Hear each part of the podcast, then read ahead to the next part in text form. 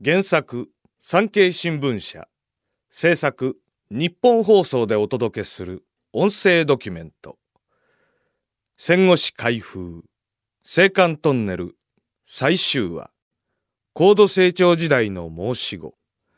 ご案内役は私活動弁士の坂本来光です。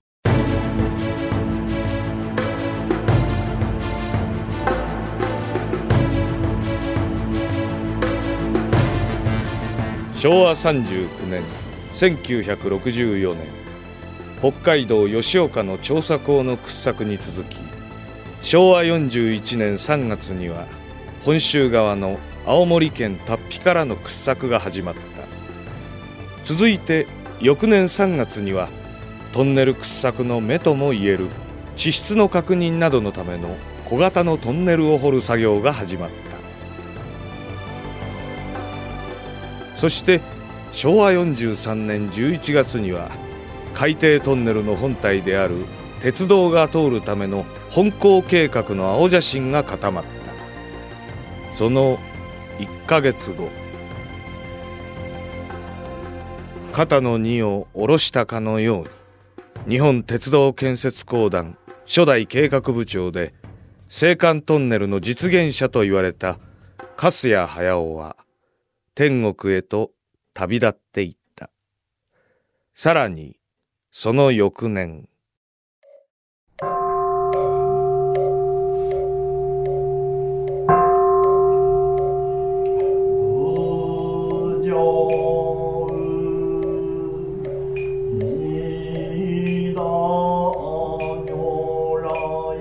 昭和44年2月15日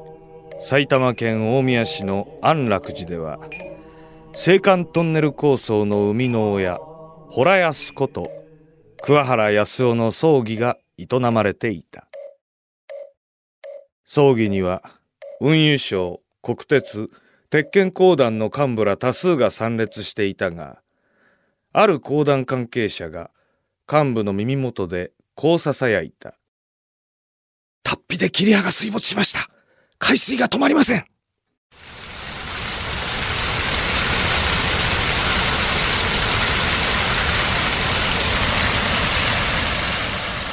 霧葉とは地下に掘られた道坑道の先端部分のこと。達比の海面250メートル下にある霧葉で大量の海水があふれ出す異常出水が工事開始以来初めて起こった。という報告だった。出水自体は2日前から始まっていたが次第に水の量は増えその間トンネル壁面の補強など対策を講じるも効果はなかった。やがて山なりとともに岩盤が崩れ落ち霧葉はあっという間に水没した。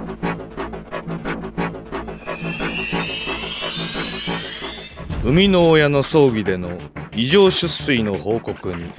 参列者たちは絶句した。くしくもその時の管理責任者は大学から国鉄を通じて路線選定とトンネル工学を桑原から直接叩き込まれた横山明だった。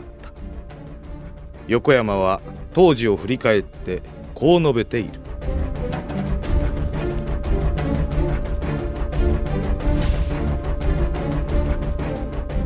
着工時点では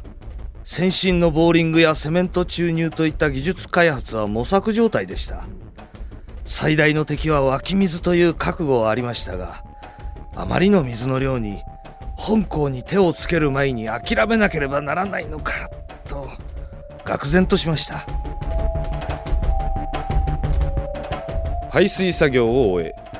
崩壊した土砂を取り除き水没した霧葉地点まで到達したのは8ヶ月後のことだった。作業員として働いていた地元漁師らの中には海の下はこりごりだと欠勤する者も出た。当時を振り返って横山は言った。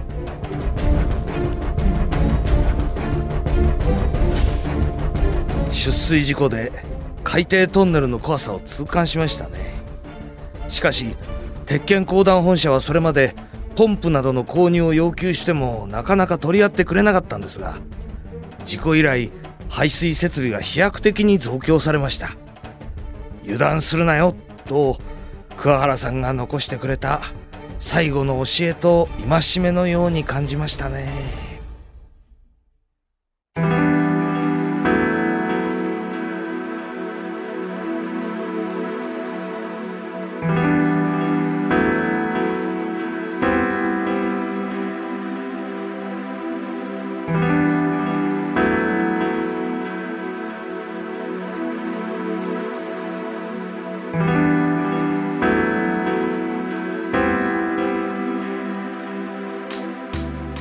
青函トンネルは完成までに4回の異常出水にあった。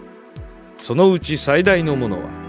昭和51年1976年5月6日に起きた北海道側の吉岡工事区間から4588メートル海面下204メートルでの霧葉の出水事故。最大湧水量は昭和44年2月の出水事故の7から8倍に達し水没区間は880メートルにも及んだ。経験値を積み重ねることで技術人の技術は飛躍的に向上していたが洞安の教えと戒めは生かされなかった。そこには工事を管理する鉄拳公団側と現場の双方に慣れによる油断があった。それについて当時の鉄拳公団局長はこう述べている。管理側としても人災だったと考えています。北海道側の吉岡工区では昭和49年の時点で年間111メートルしか掘り進めなかった地質確認用のトンネルが翌年には1日10メートル進むようになっていました。ある程度の湧き水は先進ボーリングで分かっていたのですが好調な掘削が続いていたためこれまでのツケを取り戻せるぞというおせおせムードが先行していたんです。また多少の湧き水くらいなら克服できるというおごりがあったのも事実です。また当時の現場の副所長はこう言った。現場も同じでしたね。ある程度の湧き水が確認されればセメント注入で周辺の岩盤を十分に固めてから掘り進むのが鉄則です。しかしすでに3回の異常な出水を経験し水を止める技術も向上していたはずなのに有頂天になって油断していました。人災という点では意見が一致した管理側と現場だが湧き水をどう処理するかでは意見が対立した。管理サイドは一時的に中心となる行動本校に湧き水を引き込もうと提案したが現場サイドは反発した。本校は最も条件の悪い地質に当たっているんです。水がめに使うなどとんでもない。いいか？先進動向が水没すれば目を失うことになるんだ。今は先進動向を死守して容量の大きい本校に湧き水を引き込むことで止水する時間を稼ぐんだ。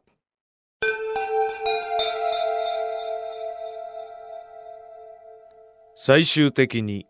管理側である鉄拳公団青函建設局の策が実行に移され功を奏することになるが排水と復旧までには181日もの日々が費やされた。昭和58年1月27日午前9時25分先進同行の貫通の時を迎えた。東京の総理官邸で中曽根康弘総理大臣が葉っぱボタンを押し津軽海峡の海面下およそ240メートルで北海道と本州が地続きになった。達比川の霧葉では、トンネル掘削の直轄部隊初代総監督大谷豊次が殉職した6人の部下の遺影を抱えていた。そして大谷はこうつぶやいた。いつか貫通点を通って、お前らも北海道側に連れて行ってやると、葬式の旅に誓っていた。最初、後期は10年と言っていたが、19年もかかってしまった。世界最長となる海底トンネル工事の殉職者は34人。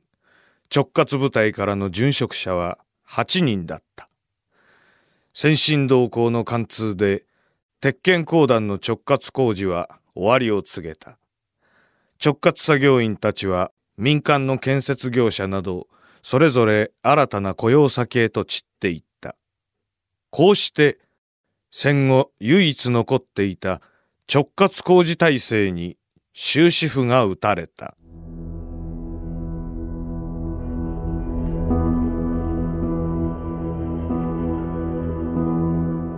その後先進動向。本校と工事は順調に進んだものの異常出水や地質条件の悪さから青函トンネルの工期は当初の倍に伸び社会情勢に合わないものとなりつつあった。さらにこの時代になると鉄道輸送は陸上交通の主役ではなくなっていた。また分割民営化への道を歩んでいた国鉄は完成後のトンネル使用料の支払いに難色を示していたそのため官民一体で要望しながら出来上がってみれば無用ではないかとの声が上がることも懸念されていた。それに対して青函トンネル建設を描いた昭和57年の映画「海峡」で高倉健が演じた主役技術者のモデルにもなった元鉄拳公団海峡線部長の持田豊はこう述べている。無用の長物論という世論や大蔵省の矛先をずらそうと先進動向が貫通した2ヶ月後の昭和58年3月運輸大臣の私的諮問機関として青函トンネル問題懇談会が設立されました。懇談会では青函トンネルの有効利用法が検討されたのですがキノコ栽培場にしてはとか石油タンクにという声まで上がっていました。懇談会の下に作った研究会では実際にキノコの年間生産量を試算していました。着工まで紆余曲折はあったわけですが高度成長期に建設がスタートした青函トンネルはまさに時代の申し子です。タイミングはその前でもその後でもダメだったと思います。また青函トンネルの技術的成果はイギリス・フランス間の英仏海峡をはじめとする世界の海底トンネル計画を触発したことは紛れもない事実です。そのおよそ1年後懇談会は青函トンネルは北海回廊とも呼ぶべき国民の財産であり建設で要した経費は国で負担し鉄道トンネルとして利用することという答申を提出した。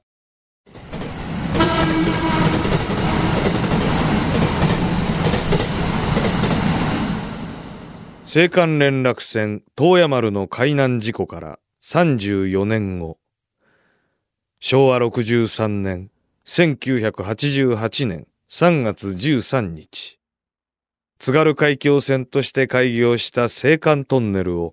一番列車初狩り10号がわずか32分で走り抜けていった。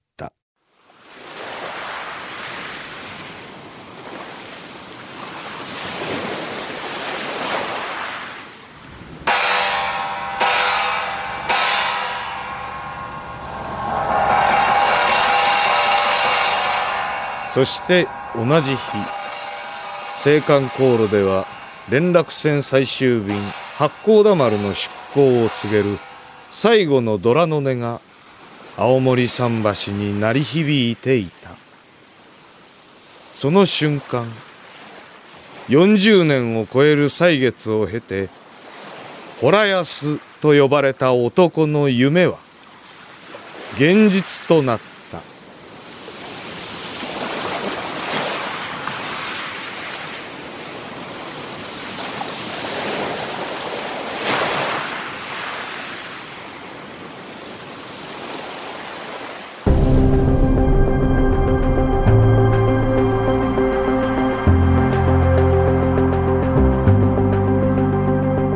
青函トンネルの構想から完成までをたどった音声ドキュメント。いかがでしたでしょうか？元になった当時の産経新聞の記事ではトンネル開業から8年主役である新幹線が走る日のめどは立っていないという一文で結ばれています。しかしその後青函トンネルを通って北海道新幹線が東京から新函館北斗まで開通したのはご承知の通りです。北海道新幹線開業の前日平成28年2016年3月25日付の産経新聞には何度も水没の危機34人の命奪う青函ようやく通ったトンネルマン万感の思いという記事が掲載されています。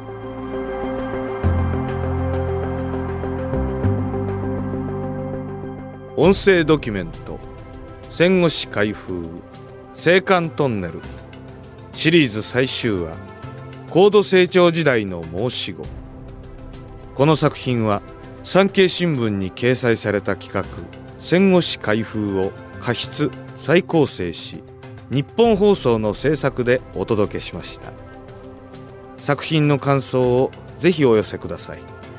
メールアドレスは戦後史アットマーク 1242.com 戦後史アットマーク 1242.com 戦後史のスペルは SENGOSHI です。案内役は私坂本来光でした。